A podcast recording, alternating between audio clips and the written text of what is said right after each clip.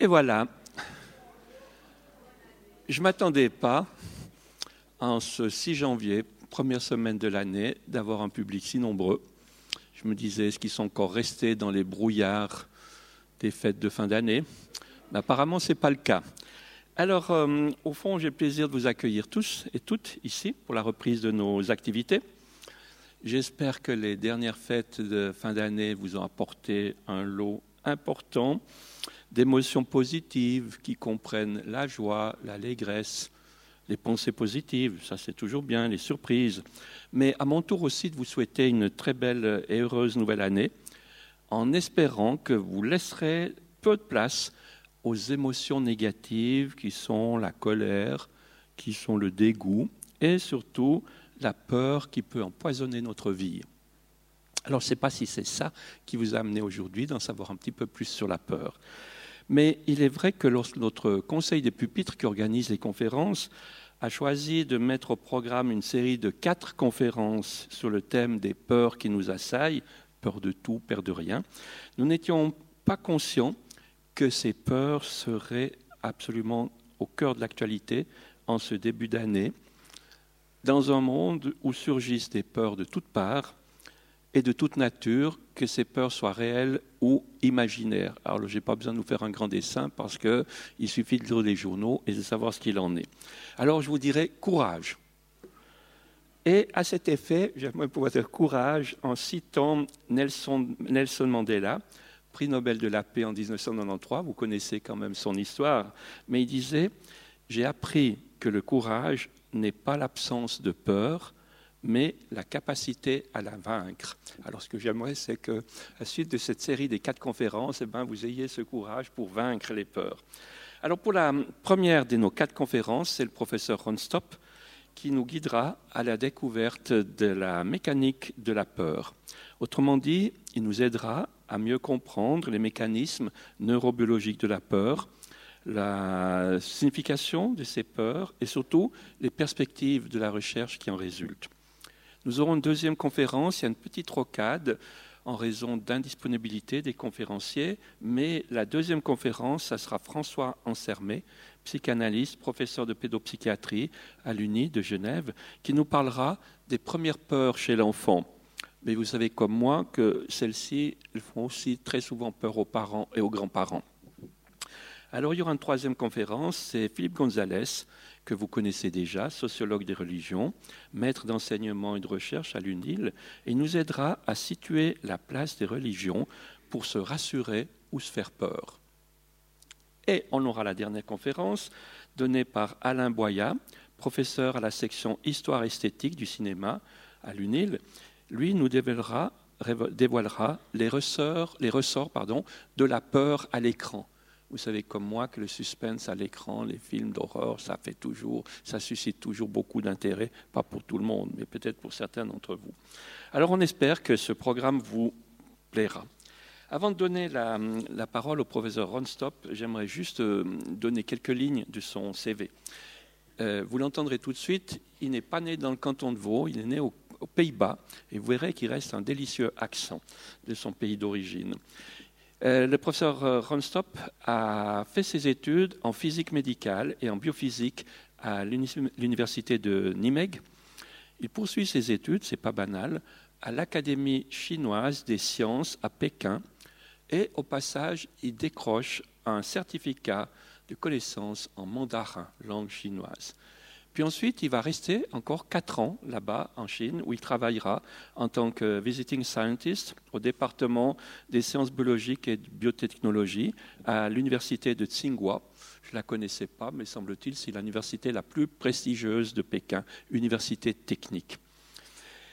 En 1990, après avoir fini sa formation en Chine, il met le cap sur les États-Unis pour poursuivre sa formation en pharmacochimie médicale à l'Université de Floride avant de rejoindre un peu plus tard l'Université de Columbia à New York, où il obtiendra d'abord un master et ensuite un doctorat en neurosciences. Puis il se dirige vers l'industrie, mais pas très longtemps, parce qu'assez rapidement, il va être empêché par l'UNIL, et hum, plus exactement le département des neurosciences fondamentales de l'UNIL. Et c'est là qu'il va gravir sa carrière académique qui est jalonnée de bons succès de recherche. Grâce à, un important subside du Fonds national, il peut créer son propre groupe de recherche au sein, du nouveau centre de neurosciences psychiatriques du CHUV. Il est désigné directeur assistant de ce centre en 2007, puis professeur associé de l'UNIL en mars 2013. Alors Ronstrop, il cherche à décrypter les mécanismes neurobiologiques à la base de l'anxiété et de la peur. Il analyse les structures spécifiques du cerveau qui sont directement impliquées dans la genèse de la peur, mais aussi, ça c'est un grand succès qu'il a eu, c'est de découvrir qu'il y a des hormones, notamment l'ocytocine, qui s'appelle aussi l'hormone de l'amour. Alors, eh ben voilà, l'hormone de l'amour. Il va vous en dire plus tout à l'heure pour savoir s'il est déjà disponible sur le commerce. Alors, Ronstop, il demeure un chercheur très actif. Il bénéficie de précieux soutiens financiers à l'international comme en Suisse. Et puis, il a la chance d'avoir des collaborations multiples, euh, nationales, internationales. Autrement dit, il nous fait honneur. Alors, je crois qu'il est temps maintenant que je lui laisse la parole, si vous voulez bien nous expliquer les mécanismes de la peur.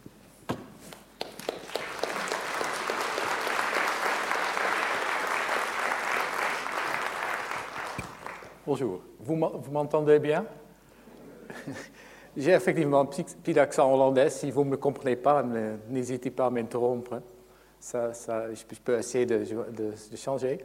On, vient de me demander euh, pendant le test micro si je pourrais parler de façon sexy. Et je ne sais pas si mon, accent est là, je ne sais pas non plus qu'est-ce qu'il y a là dedans. Peut-être ça peut aussi aider. Et, c'est vrai que le sexe, bien sûr, c'est une importante motivation hein, pour, euh, pour notre comportement. Les psychanalystes ils connaissent ça déjà bien depuis Freud. Euh, je pense que la peur peut être aussi un aussi grand euh, motivateur. Puis j'espère que vous convaincre de ça si vous n'étiez pas déjà aujourd'hui. pour d'abord pour ma voix. Ensuite, pour commencer pour les mécaniques de la peur, euh, bon, j'imagine que tout le monde euh, peut s'imaginer quelque chose euh, quand on, par exemple, lancé depuis un avion en parachute, ça, nous hein, fait un certain aspect de peur. Puis là, vous sentirez tous vos organes quelque part qui sont en train d'être activés, hein, le, foie, l'estomac qui tourne peut-être dans votre, dans votre corps les intestins, le battement de cœur qui change, le, comment dire, le, le vessie, merci, euh, qui, peut être, euh, qui peut vider. Tout ça, c'est enfin une activation, une expression de peur. Et bon, je lancerai ici là quelques ballons pour euh, se réfléchir, parce qu'on peut se demander est-ce que ça, c'est vraiment aussi euh, la manière dans laquelle on ressent la peur. Est-ce que c'est essentiel, ces, euh, changements corporels, pour, pour ressentir euh, des émotions comme la peur? Il y a des différentes théories là-dessus, et je veux dire qu'on n'est encore pas du, pas du tout au clair que, comment interpréter ça au mieux, mais je laisse un peu à se réfléchir déjà. On essaye de, de, avec différentes manières de de s'adresser à ça. Et les, anciennes idées là-dessus étaient deux, deux, théories. Il y avait la théorie de James Lang et une autre théorie de Canon Bard qui dit, James Lang disait non, d'abord il y a une activation du corporel qui ensuite est ressentie par notre cerveau et puis ensuite on ressent hein, nos émotions, dont la peur. Euh, une autre euh, idée de Canon et Bard, une théorie qui dit non, c'est d'abord le cerveau qui est activé et c'est ensuite le corps qui réagit et qui ensuite, euh, ensemble, enfin, fait le sentiment de la peur. C'est une question très difficile, philosophiquement encore, euh, ainsi que aussi physiologiquement, comment s'adresser à ça. Et euh, j'aimerais bien en discuter plus. je reste, laisse pour le moment un peu à penser. Sauf qu'il y a certaines observations qu'on a faites par exemple, c'est les gens qui ont des lésions au niveau différents euh, niveaux dans la moelle épinière, euh, par accident euh, bien, sûr, et qui, rapportent qu'après et avant leur accident, il y a une différence différentes émotions qu'ils ressentent quand même. Par exemple, ici, la colère et la peur. et que la peur, selon le niveau de la légion, plus qu'on va enfin faire le cerveau plus en haut, moins que le, ces deux sentiments sont euh, sentis après un tel accident. Alors, probablement, il y a quand même un important euh, aspect d'expression physiologique qui est important pour, pour différentes émotions. Alors, pour revenir sur cette expression physiologique sur la peur, on sait maintenant qu'il y a une région dans le cerveau, l'amygdale, j'espère que c'est lisible, euh, allemand aussi, on, euh, le nom allemand pour, euh, euh, grec pour allemand, allemand. Hein, almond? Amande, excusez-moi, amande. Qui, qui se trouve ici dans le lobe temporal et qui fait la projection et qui fait l'activateur de toutes ces différents types d'expressions physiologiques de la peur. Et euh, l'amygdale, typiquement, est activée dans ce tel cas. On, ici, un exemple, un autre exemple où on peut se rencontrer que l'amygdale euh, commence à jouer des rôles pour nous. Disons, on euh, marche dans la forêt, on voit un serpent. À ce moment-là, votre amygdale est activée par le visage de ce serpent, la vue, excusez-moi, de, ce serpent. Il y a une, voix très directe, très, très vite, qui fait une première image qui active l'amygdale. Ensuite, il y a une, euh, analyse de cette image plus précisément par le cortex visuel. Puis ensuite, il y a une, deuxième, enfin, activation, ou peut-être inhibition de l'activation de toute cette, réactivité qui est transmise par l'amygdale et qui dit, voilà, peut-être c'est un, serpent, mais peut-être on a mal vu, c'est enfin, c'était un corde, et puis euh, vous continuez. Alors, ça, mais cette première activation par l'amygdale est très directe et très crue et peut amener alors à un premier figement. Et ensuite, vous pouvez hein, décider qu'est-ce que vous faites. Euh, l'amygdale a entre-temps pas mal été étudiée. On voit ici euh, l'amygdale, le niveau de l'amygdale euh, dans le cortex, dans le lobe temporal, hein, plus ou moins ici. Et elle consiste enfin de deux grandes parties, si on veut. Il y a une partie très primitive, c'est cette partie jaune et c'est quoi, purple, mauve, ici, qui enfin euh, la sortie de l'amygdale, qui projette vers le tronc cérébral. Et a la partie rouge ici, qui reçoit les informations et qui, par exemple, le stimulus visuel, euh, ce serpent, il va d'abord, il est activé ici, ensuite il transmet ici vers le noyau central, et le central va ensuite vers le tronc cérébral pour activer toute cette physiologie. Et l'importance de l'amygdale a été découverte grâce à une personne, il y a une trentaine d'années, Madame SM, elle est encore en vie, qui souffrait d'une maladie euh, qui s'appelle Urbach-Witte, et qui menait à une calcification de l'amygdale côté gauche et droite. Ici, c'est une personne normale, et là, c'est Madame SM, où vous voyez qu'il y a une, enfin, absence d'amygdale à gauche et à droite. Et euh, ça nous a permis de découvrir en première ligne que chez les personnes, que chez l'homme, la femme, euh, l'amygdale est très important parce que cette dame souffrait, si on veut, d'une absence de peur. Elle était elle est connue en tant comme la dame sans peur. C'est très, peut-être pas courageux si on veut, mais, euh, elle n'avait pas ce sentiment de peur. Là, vous voyez encore quelques, hein, quelques images IRM où on voit l'absence complète de cette personne. Elle a été en temps beaucoup étudiée, et puis par exemple ici, une étude, on a mesuré le, les réponses EEG, hein,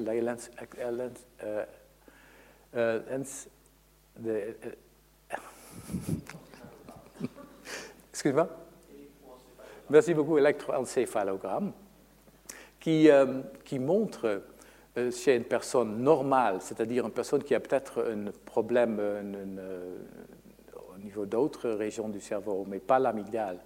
on voit que si on montre à cette personne des images qui font peur, cette personne a une très forte activation dans son EEG.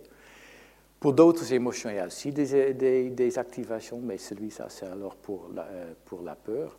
Et ces patientes SM, cette réponse EEG était complètement absent. Vous voyez ici que c'est toute une très petite euh, colline, tandis que les autres émotions étaient encore bien euh, exprimées. Ça, c'était au niveau électroencéphalogramme. Au niveau comportement, si on demandait à Madame SM de décrire différents types d'émotions, elle était une assez bonne dessinatrice, comme vous pouvez voir. Elle pouvait bien décrire la, joie, la tristesse, la surprise, le dégoût, la colère. Mais pour la peur, elle avait une image qui avait peu à faire. C'était comme elle n'avait même pas une compréhension qu'est-ce que cette peur, qu'est-ce que ça voudrait dire, un sentiment de peur.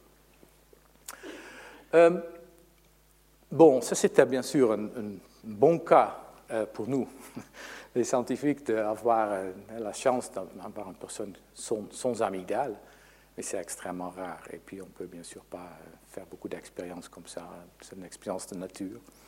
Pour, faire ce genre de choses, on ne peut pas étudier beaucoup de chez l'homme on doit se faire chez, chez l'animal.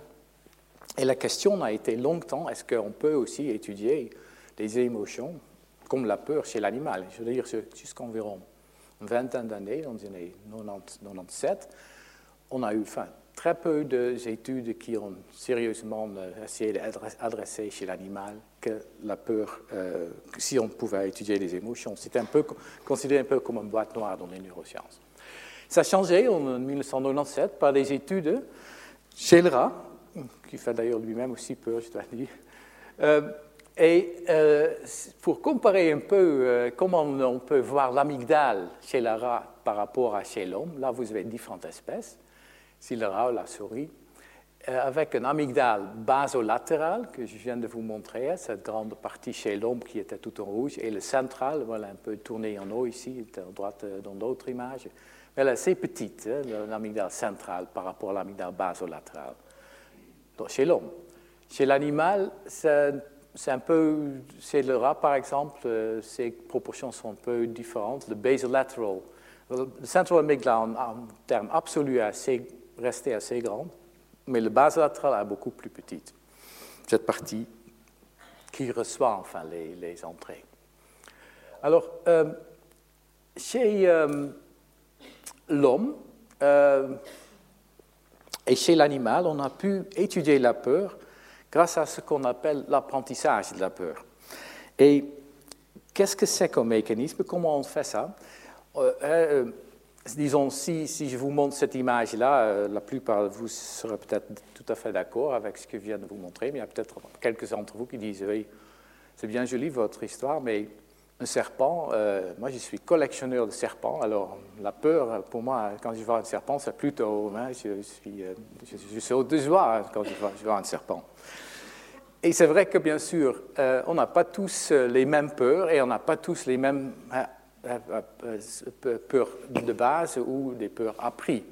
Hein, on a d'un côté tout ce qui est peut-être très basal, comme peur chez les animaux par exemple, peur pour le feu, c'est énorme. Chez nous, la peur pour des forts, par exemple, est quelque chose qui a, qui a Il y a bien sûr beaucoup de peurs qui sont partiellement déjà là. Pour les insectes, euh, on connaît bien. Les serpents, ça peut être aussi, effectivement, parce que bien sûr, c'est un animal euh, dangereux et ce n'est pas sans autre que la, nature a donné ce genre de, de sentiments. Mais il y a aussi un apprentissage de la peur.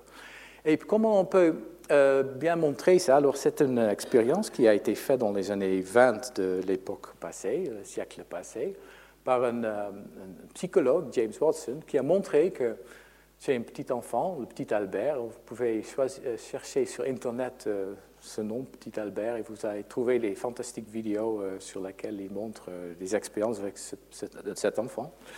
Qu'est-ce qu'il a fait? Il a montré que s'il combine un bruit fort, hein, qui fait bien sûr fort peur à l'enfant, avec un stimulus, dans ce cas neutral, un, rat qui, euh, l'enfant ne savait même pas qu'est-ce que c'est avant.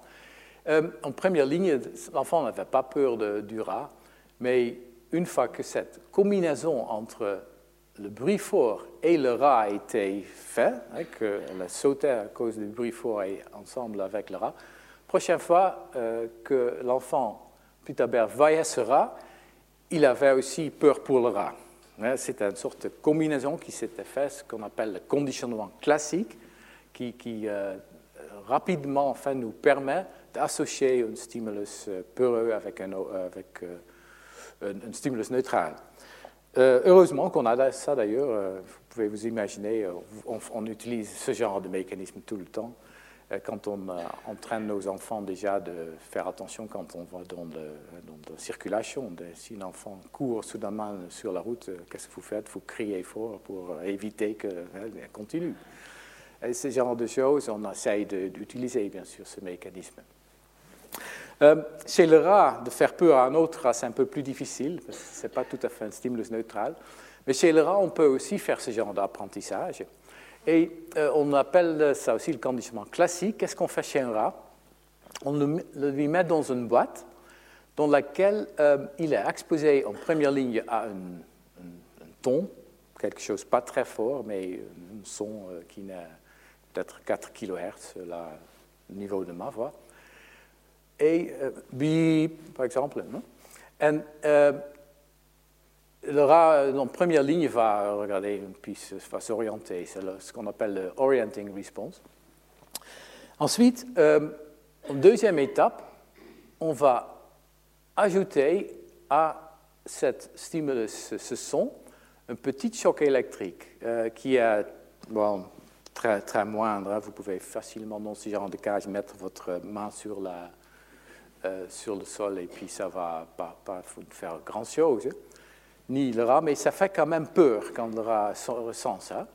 Et euh, avec cette combinaison, on, peut faire ça 3-4 fois dans une journée. Le prochain jour, le lendemain, quand on expose maintenant le rat de nouveau, mais maintenant seulement ce son, il va enfin faire un figement. Il ne va pas bouger, il va rester euh, pendant quelques une trentaine de secondes peut-être, hein, en s'attendant, parce qu'il s'attend qu'il va être choqué de nouveau. Et euh, on a interprété cela comme une typique réaction de peur, comme vous, hein, quand vous voyez un serpent, hein, vous figez aussi d'abord avant d'avancer. Un rat, chez n'importe quel autre animal, on peut voir ça très bien. C'est les lapins, vous connaissez tous quand vous roulez sur la route de nuit, vous pouvez les faire peur avec vos phares. Ils se figent.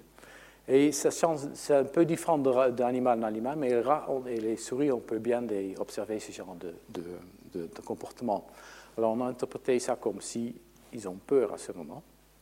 Et c'est effectivement aussi ce qu'on voit au niveau de l'amygdale, parce que l'amygdale est bien activée, comme chez les patientes, euh, enfin chez les personnes normales, dont des EEG. Sauf que chez un animal, excusez-moi, je vais prendre quelque chose.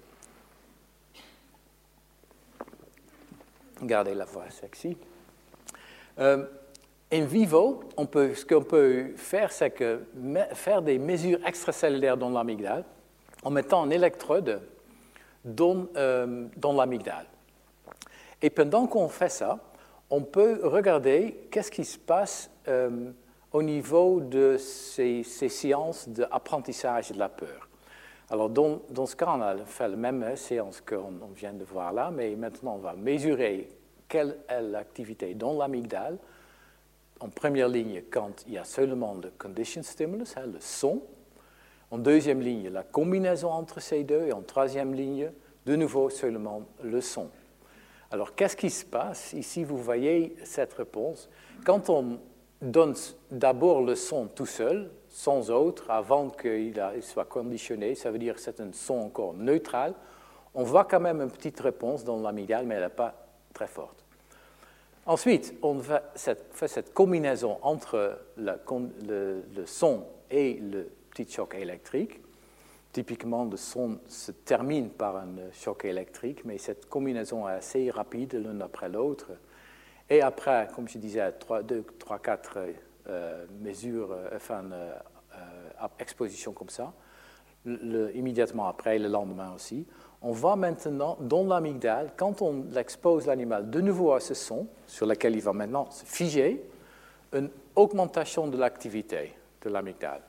Comme vous pouvez le voir ici, hein, ça c'est le signal d'origine et ça c'est le, signal après.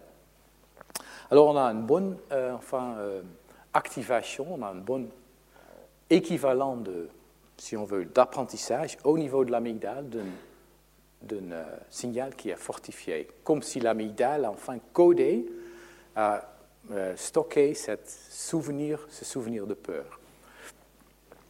Euh, ça, c'est une étude in vivo qui a été publiée en 1997, ça fait maintenant plus que de 20 ans. C'est enfin un peu la première indication que l'apprentissage de la peur avait un équivalent au niveau de l'amygdale dans notre cerveau, enfin dans le cerveau du rat dans ce cas. Euh, ça, c'est une, étude in vivo. Euh, au même temps, pendant cette même euh, expérience, enfin, il y avait un autre groupe de recherche qui a montré que on peut aussi étudier ça au niveau cellulaire, parce que là, on a bien sûr au niveau EEG intracrânien, mais qu'est-ce que, si on veut maintenant aller au circuit qui est à la base de cette augmentation de ce signal, il faut qu'on puisse euh, regarder aussi au niveau cellulaire dans cette région. Alors, comment ils ont euh, attaqué ce problème? Dans ce cas, euh, ils ont pris des, rats ou souris, c'était des rats, qui, qu'ils ont exposé, qu'ils ont divisé en deux groupes ils ont pris un groupe qui a été conditionné à la peur et un autre groupe qui n'a pas été conditionné à ce son. Euh, et ensuite, ils ont pris le cerveau de ces animaux, hein, euh, ils ont fait des petites tranches d'environ environ demi euh, millimètre, très fines alors, qui peuvent être mis dans un bain et tenus en vie pendant une journée facilement. Et ce genre de tranche se, montre comme ça. Ici, vous avez enfin l'hippocampe, un organe, enfin une partie du cerveau qui est très important pour les mémoires explicites. On connaît ça assez bien aujourd'hui le jour. Et juste devant l'hippocampe, on a cette amygdale qui est un peu moins structurée. Hein. C'est plutôt une, toute une, une matière, un noyau assez grisâtre, sans beaucoup de structure.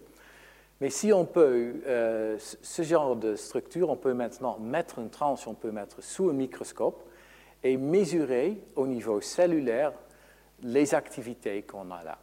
Alors, ce qu'on a fait avec ça, c'est qu'on a placé des électrodes sur, sont, sont beaucoup plus fines que ça, je dois dire, sur, euh, dans cette région, et on a mesuré les signaux qu'on peut euh, prendre chez l'animal qui est conditionné à la peur par rapport à un animal qui n'est pas conditionné à la peur.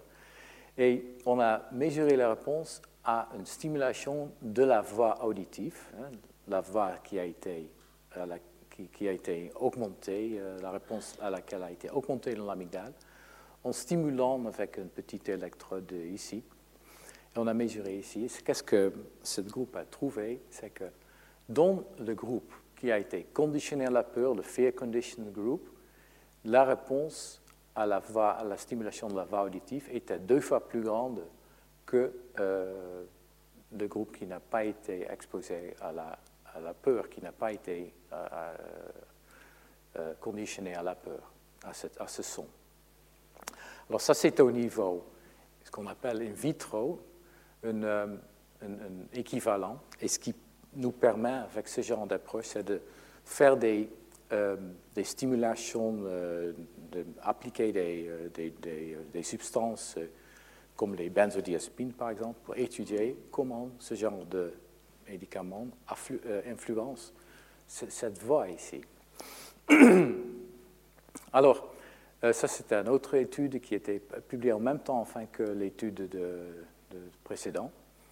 Et euh, ces deux études, enfin, dans les années, euh, fin des années 90, ont déclenché toute une, voie de recherche euh, sur l'amygdale. L'amygdale est soudainement devenue un centre d'intérêt dans les neurosciences pour voir à quel point la peur, et peut-être possiblement liée avec ça d'autres émotions, surtout la peur, était codée à ce niveau-là. Et c'est enfin là où j'ai commencé aussi ma recherche ici à Lausanne. Et je tombe directement dans cette, euh, dans, cette voie de recherche à ce moment-là. Alors, pour récapituler, excusez-moi, on a alors euh, l'idée que la combinaison entre hein, le son neutral et le son euh, et, la stimulation électrique, hein, le choc électrique, se, fait au niveau de l'amygdale, la partie basolatérale de l'amygdale, et qu'il y a une potentialisation, alors une augmentation à une, plus grande réponse dans l'amygdale après l'apprentissage de la peur vers euh, le son. Le son va maintenant produire une plus grande activation dans cette région ici. Entre-temps, on sait que le base latéral, il projette, comme je vous ai dit, via euh, différentes vers l'amygdale centrale, amygdala, l'amygdale centrale, et l'amygdale centrale va ensuite projeter vers le tronc cérébral pour euh, activer tous ces rythmes cardiaques, les pressions sanguines, etc., toutes nos réponses typiques à la peur.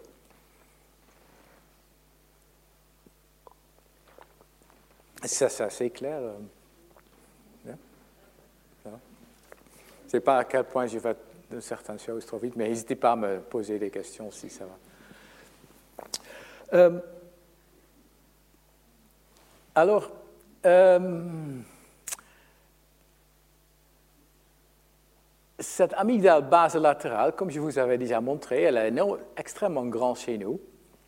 Et, euh, chez l'animal, elle est plus petite. Alors, on peut se poser la question alors, est-ce que chez nous, il y a alors plus de souvenirs pour les peurs? Et aussi, si on veut, c'est bien d'avoir peur et d'être conditionné à différents types de, de peurs, mais si ça va nous gâcher la vie, ce sera bien sûr pas bien.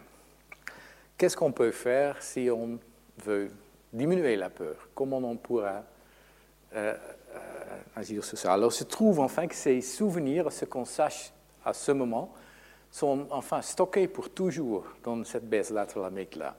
C'est très difficile de les, effacer. Euh, il y a, on commence à comprendre certaines méthodes, mais la plupart des fois, on s'est rendu compte qu'enfin,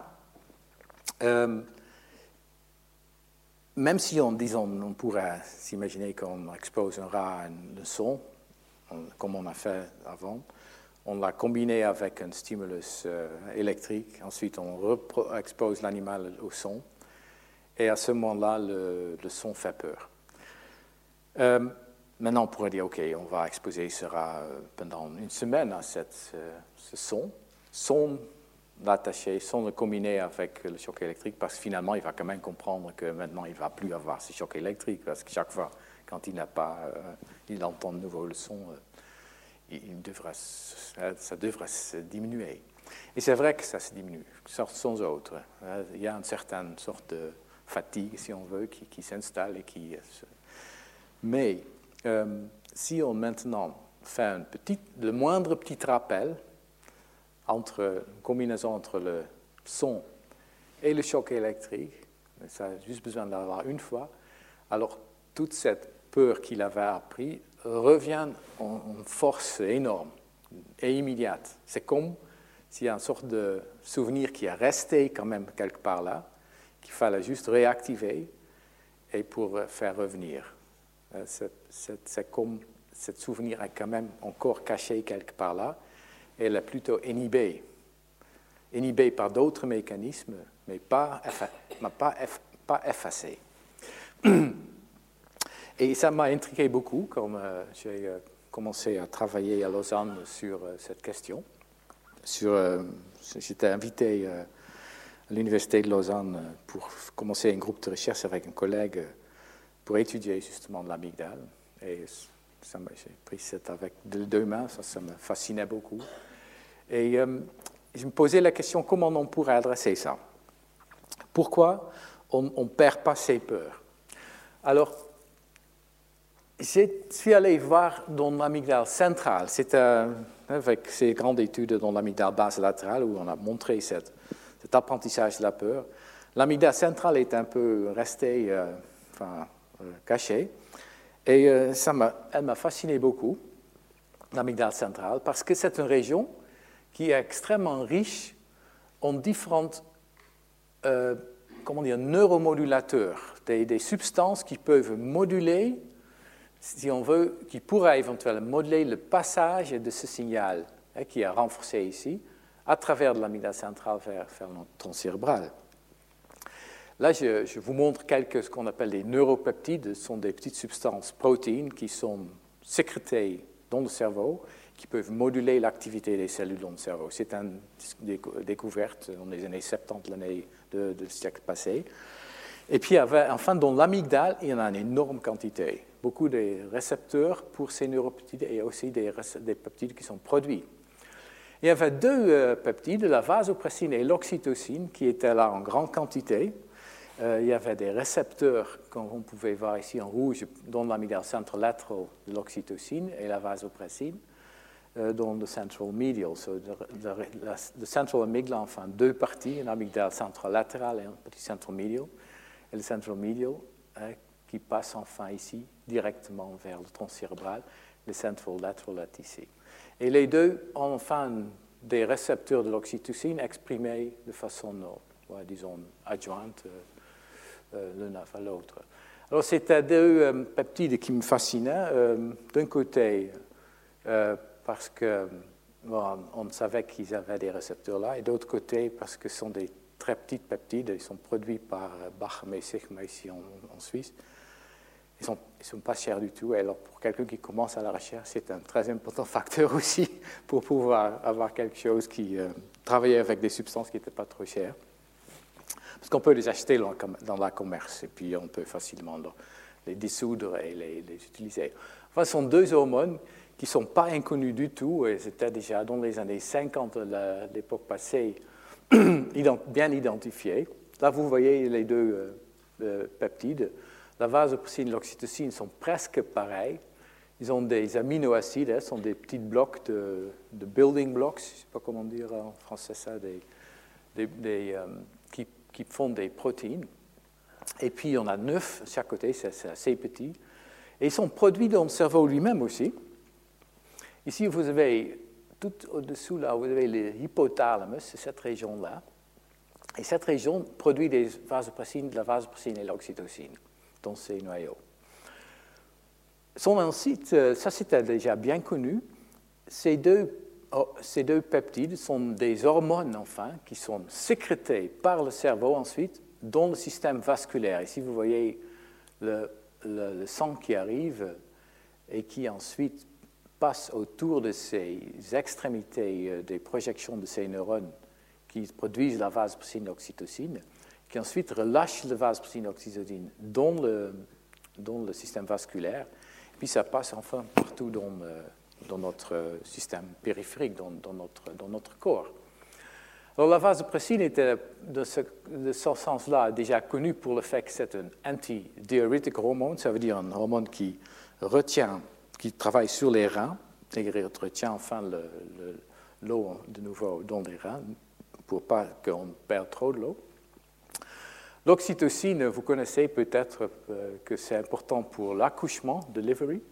Euh, c'est un hormone qui est utilisé aussi pendant l'accouchement pour stimuler la contraction des muscles euh, lisses euh, de, l'utérus pour expulser euh, l'enfant.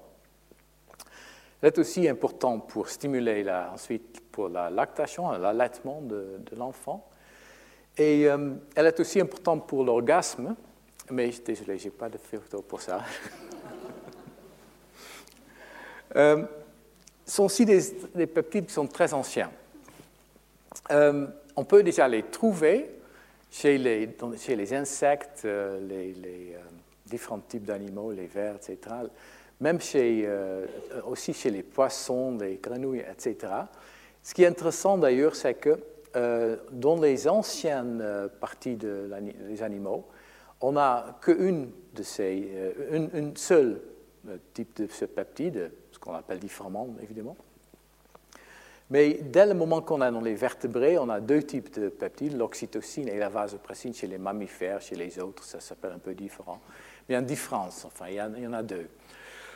Et euh, euh, euh, ces, peptides ont aussi des, sont sécrétés dans, dans, le, dans, le, cerveau, ensuite relâchés dans la périphérie, et ils ont ensuite ils s'attachent sur des récepteurs. Et ces récepteurs pour l'oxytocine se trouvent sur les muscles lisses, ils font contraire contracter alors les muscles lisses. la vasopressine, il y a des récepteurs dans le rein.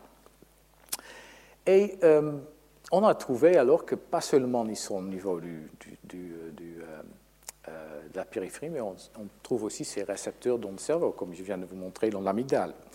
Une autre observation qui a été, faite, que c'était quand, comme je viens de vous montrer, que quand on injecte ces, hormones dans le cerveau au niveau de l'amygdale ou dans le cerveau en général, on voit des effets sur le soin maternel, sur le comportement social, sur la motilité, sur le figement. Euh, je suis désolé, ça s'est déplacé un peu, c'est plus c'est moins, mais ils ont toujours enfin un effet opposé. L'oxytocine, quand on l'injecte dans l'amygdale, elle diminue enfin la peur et l'oxytocine, euh, vasopressine, par contre, l'augmente. Et euh, ça, c'était déjà connu par quelques études, et je me suis posé la question comment ça pourra fonctionner? Alors, qu'est-ce qu'on a fait pour, euh, pour mesurer ça et pour découvrir comment ça pourra fonctionner? On a pris ces tranches de l'amygdale avec le central lateral et le central medial amygdala ici, augmenté, là vous le voyez un peu plus grande. Et on a posé dans ces tranches qu'on pourra maintenir en vie alors pendant, hein, dans, une, une petite bain pendant 24 heures, euh, un électrode pour mesurer l'activité cellulaire dans ces régions. Là, vous voyez euh, l'activité d'une simple cellule avec un électrode mesuré dans cette tranche de l'amygdale. Et vous voyez les potentiels d'action, comme on les appelle, ça sont des petites activités d'une celle qui fait, une, euh, activité électrique. Quand on ajoute à ces cellules qu'on mesure ici l'oxytocine, on voit une énorme augmentation de leur activité. C'était soudainement réveillé comme si euh, ils étaient bien sensibles à l'oxytocine.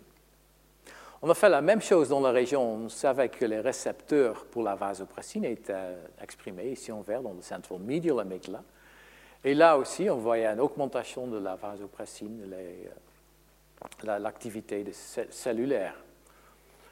Ce qui est intéressant, ce qui nous a fasciné à ce moment-là, c'était que ces mêmes cellules de vasopressine, quand on donnait maintenant, après de l'enlèvement de vasopressine et le retour à la base de l'activité, l'oxytocine, l'oxytocine, enfin, faisait tout l'envers, elle, inhibait complètement cette activité. Hein, comme si on a ici des cellules qui représentent à la base une, sorte de représentation cellulaire de, de ces effets qu'on avait montrés au niveau comportement, les effets opposés de sur le comportement. Alors ça, c'est quelque chose qui, euh, qui nous a fascinés. Et puis on, a posé, on s'est posé la question comment ça pourra fonctionner. Alors on a fait une, hypothèse en disant, oui, on, il y avait, on connaît des cellules dans cette région qui peuvent être inhibitrices, c'est-à-dire il y a des cellules qu'on appelle GABAergiques, qui sécrètent un neurotransmetteur qui s'appelle le GABA, Là, vous voyez une cellule. Là, vous voyez sa projection. Et ici, dans l'endroit où il relâche alors cette substance, le GABA. Et puis, GABA, c'est une substance inhibitrice. Si GABA se lie à une cellule post, qu'on appelle postsynaptique, hein, après, qui, reçoit les projections de l'autre cellule, le GABA va inhiber cette, euh, l'activité de cette cellule. On a proposé comme hypothèse qu'il y a alors des cellules sont, qui ont leur, qu'on appelle ici le corps cellulaire, leur origine ici, dans le central lateral amygdala, qui projettent vers le central medial amygdala et qui sont sensibles à l'oxytocine, qui ont des récepteurs pour l'oxytocine. Et quand l'oxytocine active ces cellules ici, ces cellules vont relâcher leur GABA dans le central medial amygdala. Ils vont ensuite inhiber cette, euh, ces cellules-là.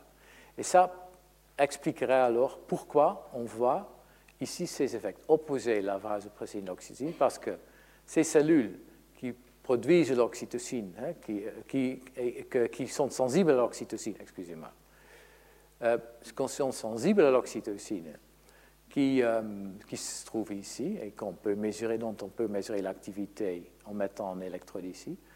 Il se projette ensuite vers les cellules ici, qui sont activées par le vasopressine et qui sont ensuite indirectement inhibées par l'oxytocine, par le fait que l'oxytocine active les cellules inhibitrices. Et ça, c'est un mécanisme qui n'est pas tout à fait inconnu, parce que le GABA, si vous savez peut-être, euh, est une très intéressante cible, les récepteurs de GABA sont une très intéressante cible pour la pharmacie, suisse. Euh, vous connaissez tous les benzodiazépines, hein, le Valium par exemple. Alors le Valium, c'est un médicament qui agit justement sur cette même région. Le Valium, enfin, renforce la sensitivité de ces récepteurs de GABA pour le GABA elle-même.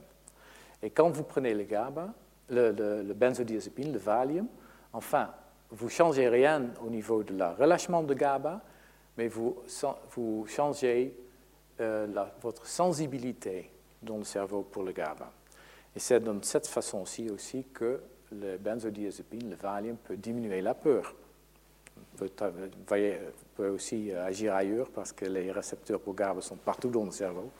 Alors vous ne perdez pas seulement de la peur, mais vous perdez aussi d'autres aspects de, conscience. Parce que ça, ça, diminue tout un peu l'activité.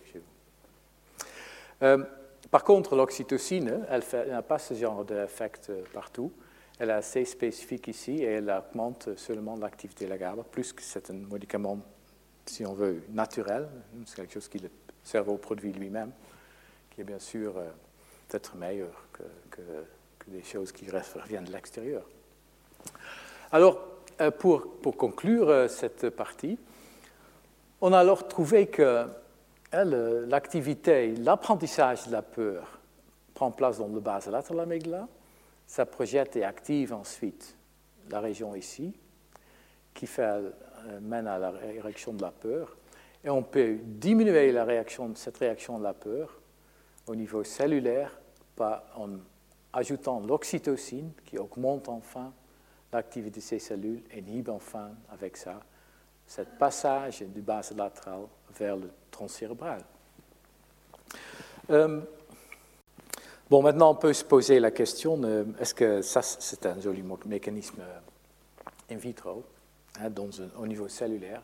Est-ce qu'on peut trouver ça aussi euh, au niveau comportement? Qu'est-ce qui se passe si on donne l'oxytocine après cet apprentissage de la peur à un animal? Alors, on a testé ça, évidemment. Ici, vous voyez ce conditionnement qu'on a fait. On a fait enfin, deux jours de conditionnement euh, dans laquelle l'animal était exposé deux jours consécutifs dans ce genre d'apprentissage. Ensuite, le jour 3, tester l'animal et on mesurait son comportement, son figement, à quel point il restait fixé euh, quand il maintenant entend euh, le son pendant qu'il est dans cette cage. Et ensuite, on a fait ça avec deux animaux, un animal qui recevait on a implanté des canules qui allaient jusqu'à dans l'amygdale. On a injecté l'oxytocine via ces canules. Chez un groupe d'animaux et un autre groupe d'animaux, on a injecté la saline pour, euh, comme contrôle parce qu'il fallait quand même savoir, être sûr que juste l'injection lui-même ne fait pas de changement au niveau de l'amygdale. Et le résultat, vous pouvez voir ici. Alors, si on injecte la saline hein, comme véhicule, comme on appelle ça, il y a un énorme figement de l'animal au jour 3. Vous voyez ici qu'il y a, disons, pendant les 60 secondes d'une minute, il se fige environ 55 secondes. Alors il reste bien figé il a assez peur de cette stimulus. Maintenant, si on ajoute l'oxytocine, vous voyez ici l'effet de l'oxytocine et vous voyez qu'il y a une forte diminution de la, peur un peu similaire à si on active le GABA, on peut injecter le GABA lui-même, on peut aussi injecter le Valium, et ça a plus ou moins les mêmes effets, ça diminue aussi la peur, comme l'oxytocine. Mais comme je vous ai dit déjà, l'oxytocine, c'est aussi quelque chose qui est euh, produit par le cerveau lui-même. Et on peut alors se poser la question, est-ce qu'il y a une possibilité d'activer l'oxytocine de notre propre cerveau pour diminuer la peur? Alors, comme je vous ai dit, hein, l'oxytocine, c'est par exemple pendant le contact, de l'accouchement, de l'allaitement, etc. Alors nous, on a euh, euh, le contact social, si vous voulez. Elle peut, peut, déclencher le relâchement d'oxytocine. Et on a testé ça avec des animaux, dont, en les mettant dans une cage qui était séparée en deux. Là, on voit l'animal qui est, enfin, de nouveau conditionné à la peur pendant le jour 1 et 2. Et donc, jour 3, au jour 3, il est de nouveau dans cette cage, maintenant divisé en deux. Et de l'autre côté de la cage, on a mis un compagnon, quelqu'un qui, qui connaissait, qui, dont il n'avait pas peur, un compagnon de son propre cage où il était élevé.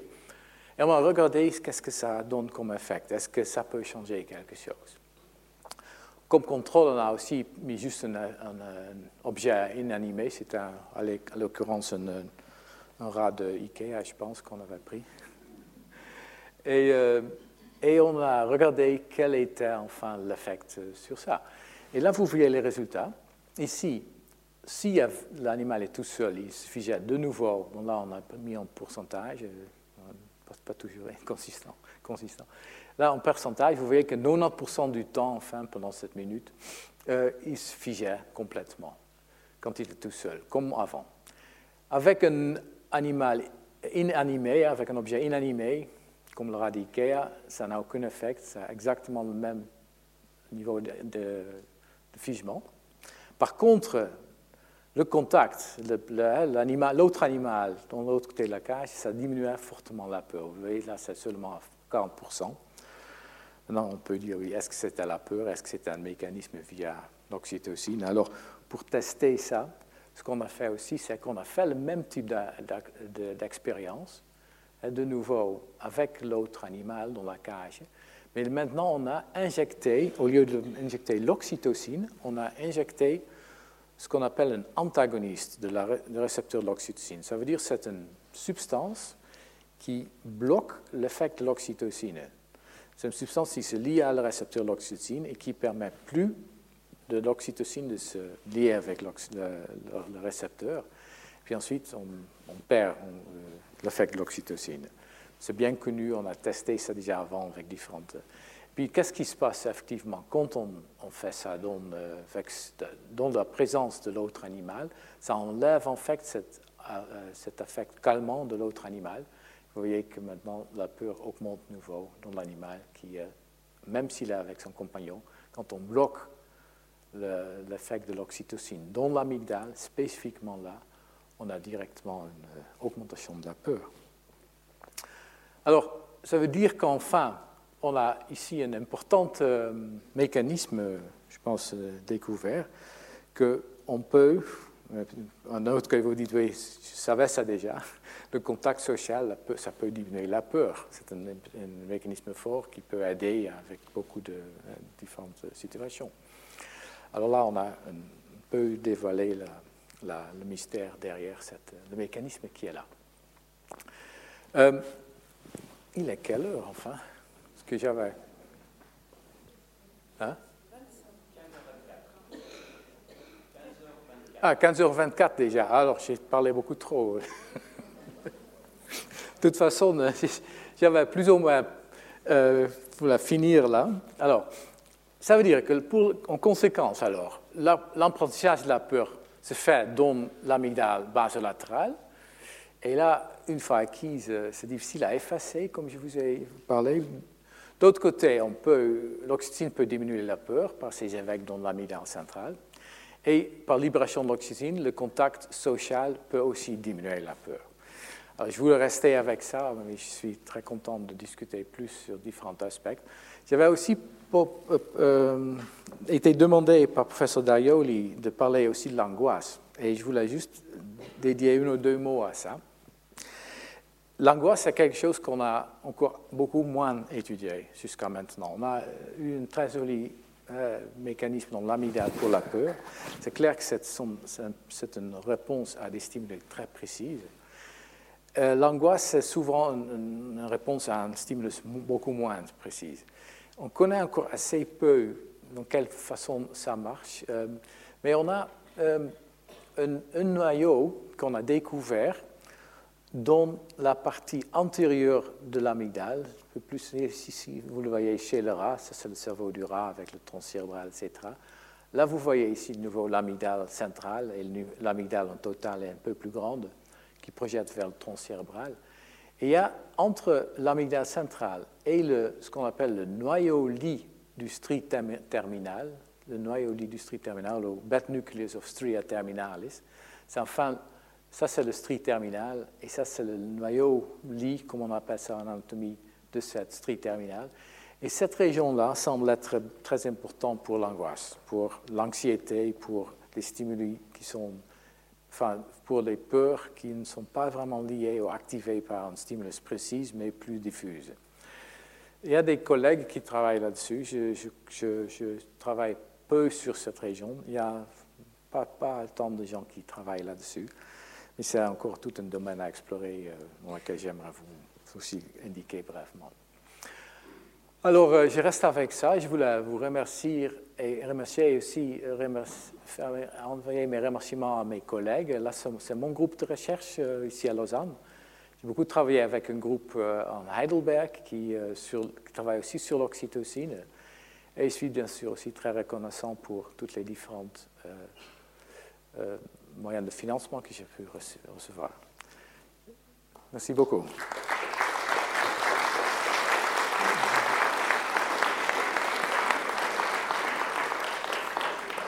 Alors merci de nous avoir fait pénétrer, la découvrir les mystères du cerveau. Vous avez vu qu'on connaît déjà beaucoup de choses, mais il en reste encore beaucoup plus à découvrir. Et euh, on va directement vous céder la parole si jamais quelqu'un aimerait poser une question. Première question est toujours, toujours délicate. Oui, oui, on va vous donner le microphone.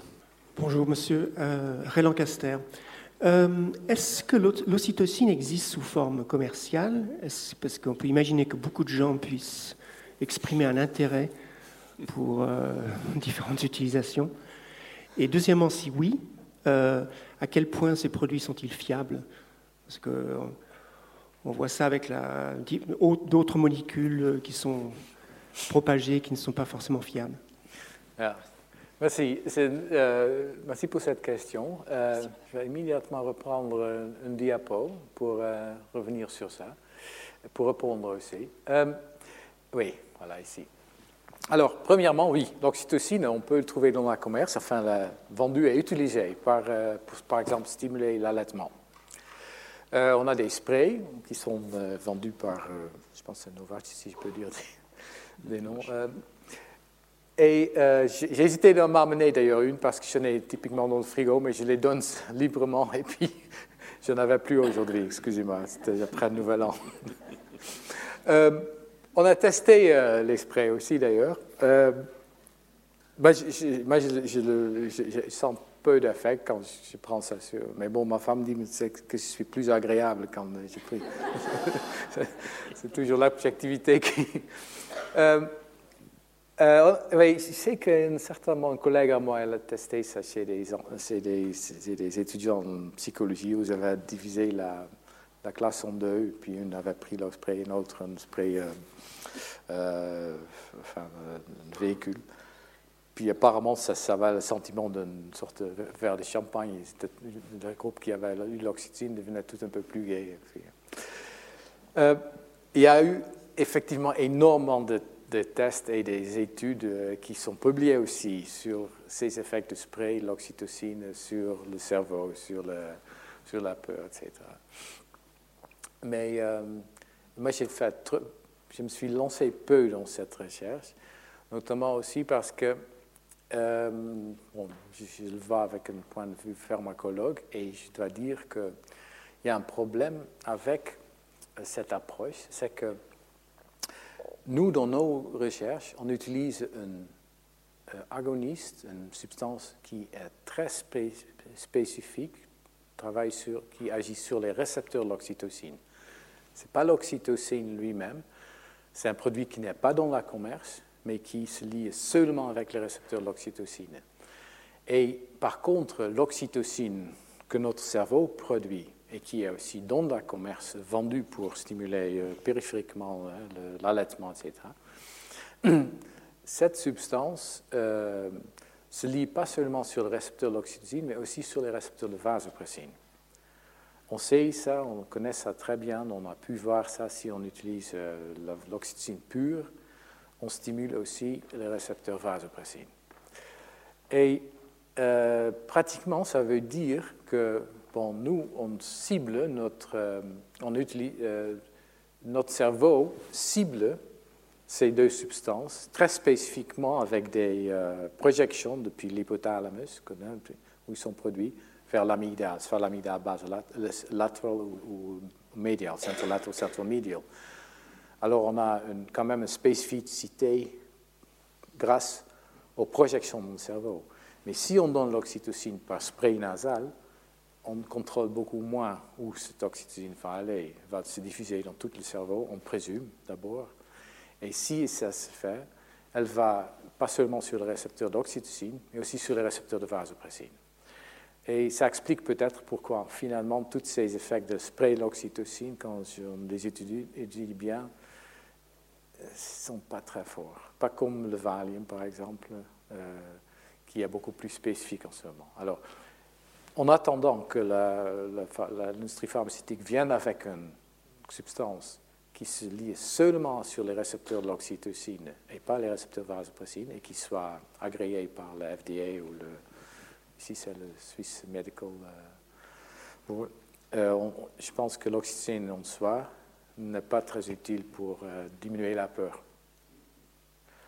Mais vous pouvez l'essayer. Hein. Ce n'est pas un médicament très, très grave et c'est déjà beaucoup utilisé par les femmes pour stimuler l'allaitement. Alors peut-être vous ressentez quelque chose. Merci. Une autre question? Oui, madame Alors, on va vous donner le. J'ai le micro. J'ai le micro. Euh, oui, je ne vois pas. J'ai le micro ici, ah oui, tout monsieur. tout là-haut, à gauche. Professeur, merci de votre exposé. Vous nous avez dit que le contact social peut, ah le contact social peut diminuer la peur. Ben, moi, je, voudrais évoquer la situation de tous les enfants qui souffrent de phobie scolaire, de tous les enfants maltraités, négligés, violentés, qui, qui ont peur de leurs parents maltraitants. Ah, bien sûr. Bon, euh, sans autre. Euh, là, je vous ai écrit une situation très simple et très contrôlée expérimentalement avec un animal qui est accompagné par un autre animal pour lequel il n'a pas peur. C'est un animal qui, on, contrôle bien ça. On prend par exemple les animaux qui sont soit même taille, soit euh, plus petite que l'animal qui est là, qui n'a pas une dominance sociale. Euh, souvent, on a testé s'il y a une différence entre si un animal est, disons, un frère d'une même cage ou euh, d'un autre animal. On n'a pas pu trouver des différences. Mais je connais aussi des situations des animaux qui ont été exposés à un animal agressif, et justement l'effet opposé. Et, c'est une balance qui bien sûr bien à observer. Euh, je peux aussi donner d'autres exemples. Aussi bien qu'un groupe de personnes ensemble peut avoir moins peur pour certains stimuli, et on connaît aussi des cas qu'une personne dans un groupe qui commence à crier euh, alerte, bombe, ou, etc., peut déclencher une peur totale et massive dans tout le groupe. Alors, la situation n'est pas simple, pas simple, mais le mécanisme est là. Je pense euh, que ça dépend de quelle façon on, l'utilise. Merci. Voilà, une autre question ici pour Madame. Euh, euh, ah, voilà. Moi, je reviens en arrière. J'ai une petite curiosité pharmaceutique concernant les bêta-bloquants. Oui qu'on donne euh, aux personnes pour éviter des, crises cardiaques ou des, crises d'angine de poitrine, etc. Mhm. Est-ce que ça a à voir avec euh, ces hormones? Est-ce que ça a à voir avec une inhibition de ces, de ces hormones? Euh, Ou une stimulation, une inhibition, une stimulation. Enfin, c'est beau que vous, soulevez ça, parce que les bêta-bloquants, j'ai hésité de prendre le, vidéo qui, vous pouvez d'ailleurs trouver sur Internet, ce moment un très grand intérêt pour justement faire l'envers ce qu'on a ici, puis parce que je vous ai dit jusqu'à maintenant que ces, peurs et cette, activation, cette, potentialisation, cette augmentation de réponse de l'amygdale, on ne peut plus le réduire. Il se trouve enfin que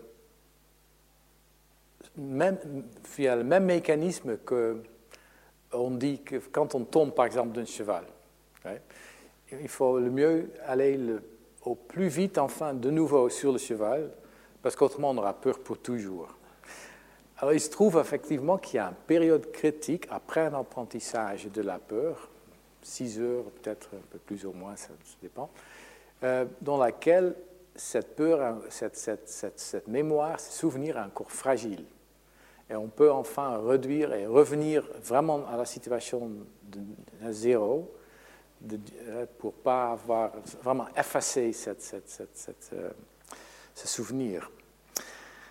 Alors ça a fasciné beaucoup de monde. Pourquoi euh, Est-ce qu'on est qu'on pourrait quand même déclencher un nouveau, enfin, ce genre de, enfin, cette efface, efface, effacer, ouvrir, si on veut, cette période critique pendant laquelle cette euh, trace reste euh, encore vulnérable, cette trace reste, peut encore être effacée. Et il se trouve qu'avec des bêta-bloquants, semble-t-il qu'il y a une bonne chance. Le traitement suivant, ça ne marche pas chez tout le monde, mais il y a quand même certains bons résultats, qu'on expose de nouveau une personne à une peur qu'il a eue. Par exemple, on prend, une personne qui a très, très peur pour les insectes, hein, une phobie pour les insectes, ou une phobie pour des serpents, et puis on l'expose à cet animal, euh, dans une situation contrôlée bien sûr. Et juste après euh, l'exposition, on lui donne un bêta bloquant. Et le lendemain, euh, personne elle-même ne comprend pas comment c'est possible, mais le sentiment de peur a disparu. Et la personne se rappelle encore bien comment c'était avant, qu'elle elle était vraiment peur mais de, cet animal, elle était enfin, complètement phobique, et ça, ça, a complètement disparu. Alors comment ça marche exactement, on ne sait pas encore, mais on a, une, compréhension maintenant que cette période critique, que chaque fois quand on expose une personne à un souvenir, le souvenir est réécrit dans la mémoire. Et que pendant cette période de réécriture, on peut intervenir et puis diminuer cette réécriture et de cette façon-là vraiment effacer la trace d'origine. Et les bêta bloquants semblent avoir un effet. Mais c'est alors différent de l'oxytocine, je dirais, bien que ben, on est en train de regarder si peut-être l'oxytocine peut aider. Euh, donc, par exemple, hein, en contact avec le, thérapeute, euh, ajouter l'oxytocine pour monter peut-être euh, la diminution de la peur. Mais encore des questions ouvertes là. Merci. Alors, on vous écoute, madame. Oui, euh, moi, ce qui m'intéresse, c'est de savoir si dans ce genre de recherche, euh, vous, pouvez imaginer que ça puisse aider dans les cas de traumatisme, où il y a des resurgences de souvenirs qui recréent la peur, enfin, qui font que c'est très difficile de soigner les, les, stress post-traumatiques. Yeah, yeah. je, je, pas vraiment mon euh, ma domaine de spécialisation, stress post-traumatique. Euh, je vous ai montré l'hippocampe hein, qui est juste à côté ici.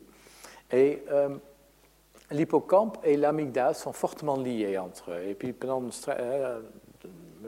quelqu'un qui souffre de stress post-traumatique parle beaucoup souvent de, des souvenirs qui reviennent en boucle. Alors, une région extrêmement important pour les souvenirs, les souvenirs concrets, la mémoire, comme on appelle ça, épisodique, hein, pour les événements très précis, et notamment l'hippocampe. Et on pense alors que l'interaction entre ces deux régions, l'amygdale et l'hippocampe, est importante pour euh, refaire, revivre ces, aspects. Euh, vous avez tous euh, vécu euh, les événements du World Trade Center à New York. Hein. vous avez probablement tous vu ça, soit d'un côté ou de l'autre. Euh, après ces événements, il y a eu beaucoup d'études sur les victimes qui ont été proches de, enfin pas les victimes, mais les spectateurs étaient très proches de cet événement, qui étaient sur place, et aussi des gens qui, comme vous et moi, qui, étaient plus loin, mais qui se rappellent aussi encore très bien euh, quand est-ce, où est-ce qu'on était, comment on était, enfin, tous les événements autour, le contexte, on, se rappelle euh, beaucoup mieux parce que c'était quelque chose qui était très très fort. Alors on pense que l'activation de l'amygdale à ce moment-là, enfin, fait une, très forte activation de l'hippocampe et que quelque part, ça, ça nous a permis d'inscrire très clair et net où est-ce qu'on était, sans devenir traumatique, bien sûr. Maintenant, ces personnes qui étaient sur place, qui, euh, vivent ça maintenant comme un événement traumatique, pour eux, on, a, on, pu trouver que enfin, l'activation de l'hippocampe par l'amygdale est tellement forte qu'enfin, il, commence de, de, je ne vais pas dire une épilepsie, mais il y a une sorte de aller-retour entre ces deux régions qui restent euh, actives euh, de façon hyperactivée et puis qu'on doit quelque part essayer d'intervenir là. Mais il y a encore beaucoup à faire pour, euh, pour arriver vraiment à, cette, traitement. Merci. Autre question? Oui Ah non. Moi, j'ai quand même une, une, question. Vous nous avez beaucoup parlé des, des rats Est-ce qu'il y a une raison pour laquelle le rat est un modèle d'expérience? Est-ce que c'est l'organisation sociale qui fait que euh, c'est un modèle euh, facilitant pour mieux comprendre ces mécanismes? Mm. et, pourquoi pas les lapins et pourquoi pas d'autres euh, Ou les chats?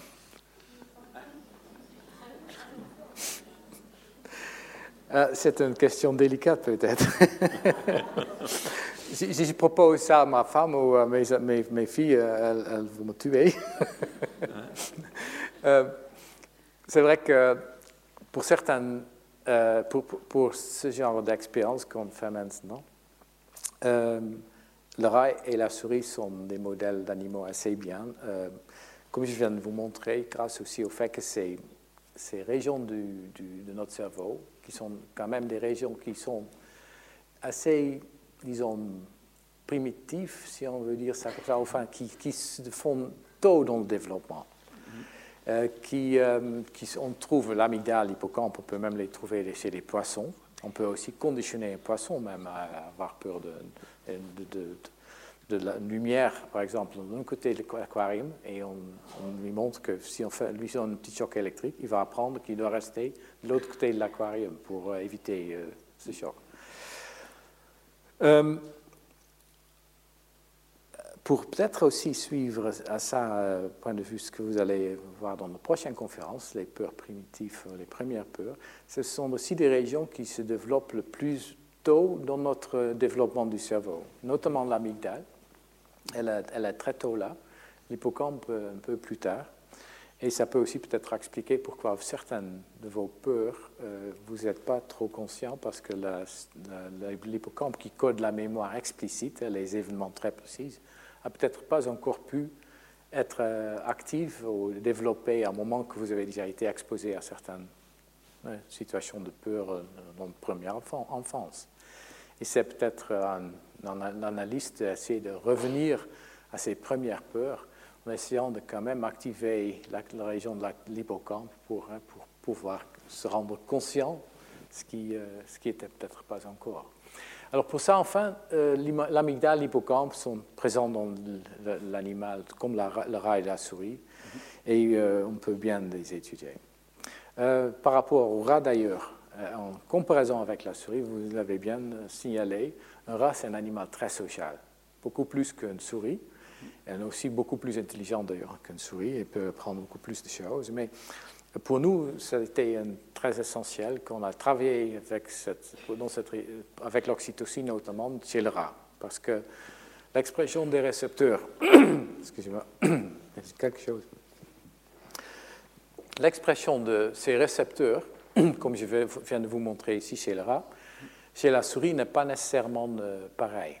Euh, euh, on pense que peut-être ça pourrait être lié avec l'aspect social. On sait aussi que l'expression de ces récepteurs peut varier pas mal selon l'expérience euh, de l'animal si on, et, c'est peut-être aussi par rapport à la question que vous venez de poser, monsieur.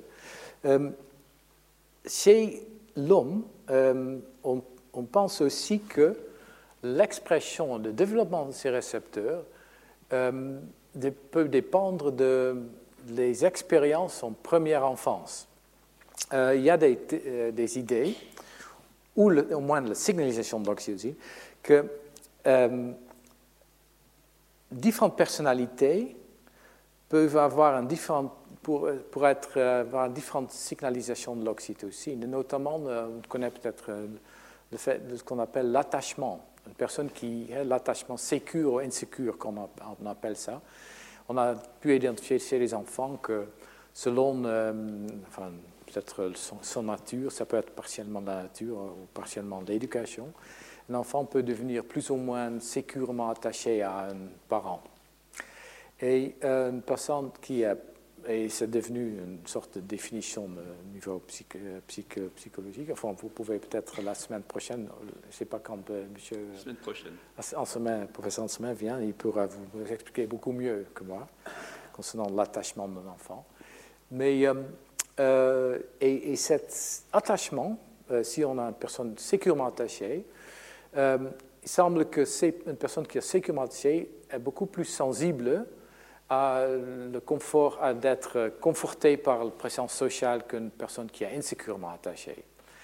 Et, il se peut que ça, soit lié avec l'oxytocine. On a enfin en moment une, voie de recherche dans mon laboratoire, ensemble avec un collaborateur en euh, euh, psychogériatrie,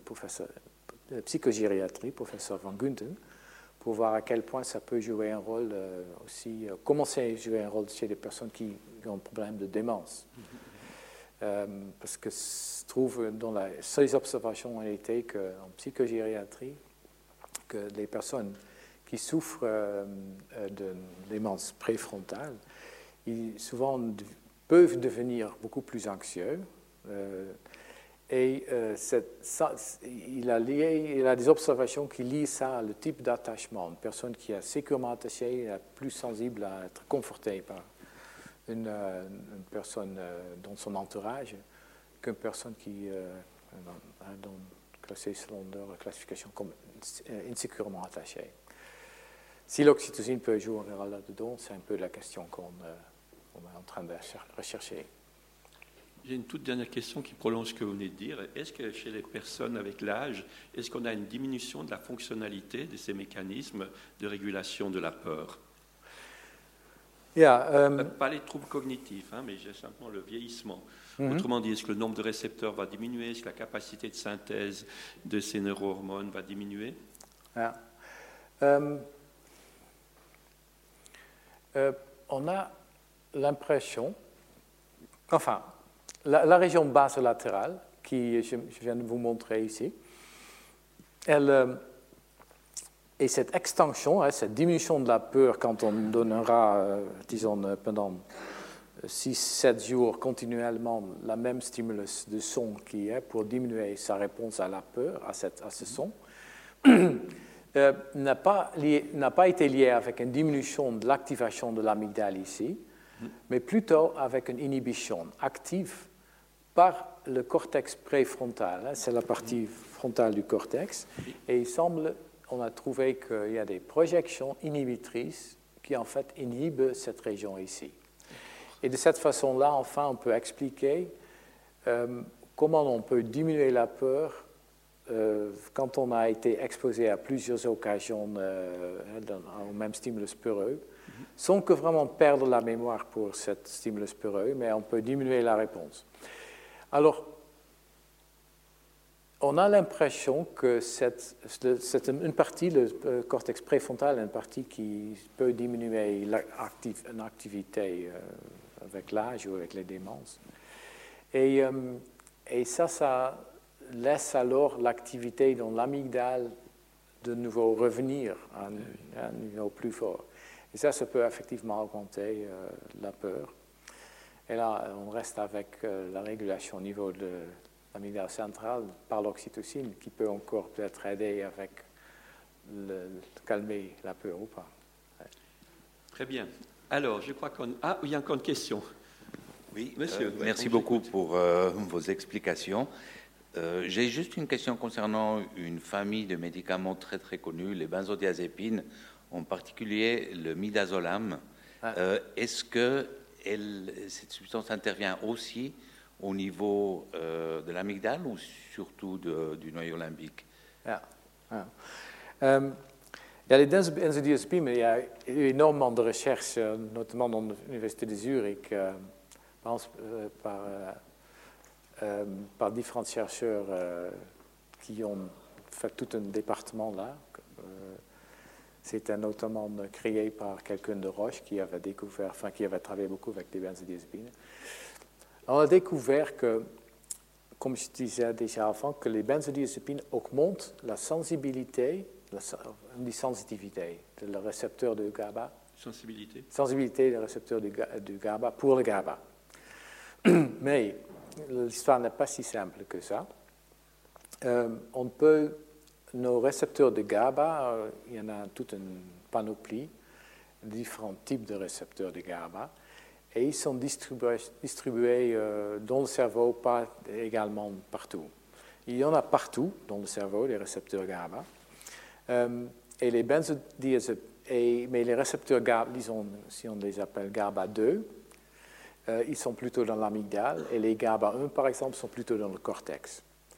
Alors, certains benzodiazépines agissent plutôt sur les récepteurs GABA 1, type 1, d'autres plus sur GABA type 2. Alors ceux qui, le Valium, enfin, se trouve que euh, agissent sur les deux, sur le type 1 et le type 2. Et c'est donc qu'on peut comprendre pourquoi le Valium n'a pas seulement une diminution de la peur, hein, en agissant sur les récepteurs GABA 2 dans l'amygdale, mais aussi diminue l'activité générale. Euh, ça donne un peu, ça induit un peu le sommeil parce qu'elle travaille aussi sur les récepteurs GABA 1, qui se trouvent plutôt au niveau du cortex. Il y a certains médicaments euh, comme le zolpidem, hein, un, Stilnox, un médicament qui vous donne sommeil, et ils sont plutôt ciblés sur les récepteurs GABA 1 seulement.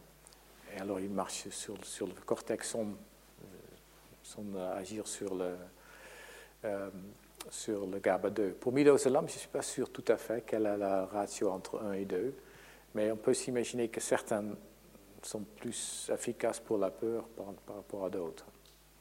De cette façon, de cette façon en agissant plutôt sur le deux par rapport sur l'un. Très bien, ben, vous voyez qu'il y a encore beaucoup à apprendre. Euh, j'espère que vous avez du courage, encore une fois, hein, pour oser affronter la peur, parce que ça vaut la peine quand même hein, d'être plus confortable. C'est également ce qui va nous conditionner hein, dans nos relations aux autres, l'environnement, à l'entourage, etc. Mais en tout cas, j'aimerais qu'on remercie grandement le professeur Ronstop de cette très excellente présentation.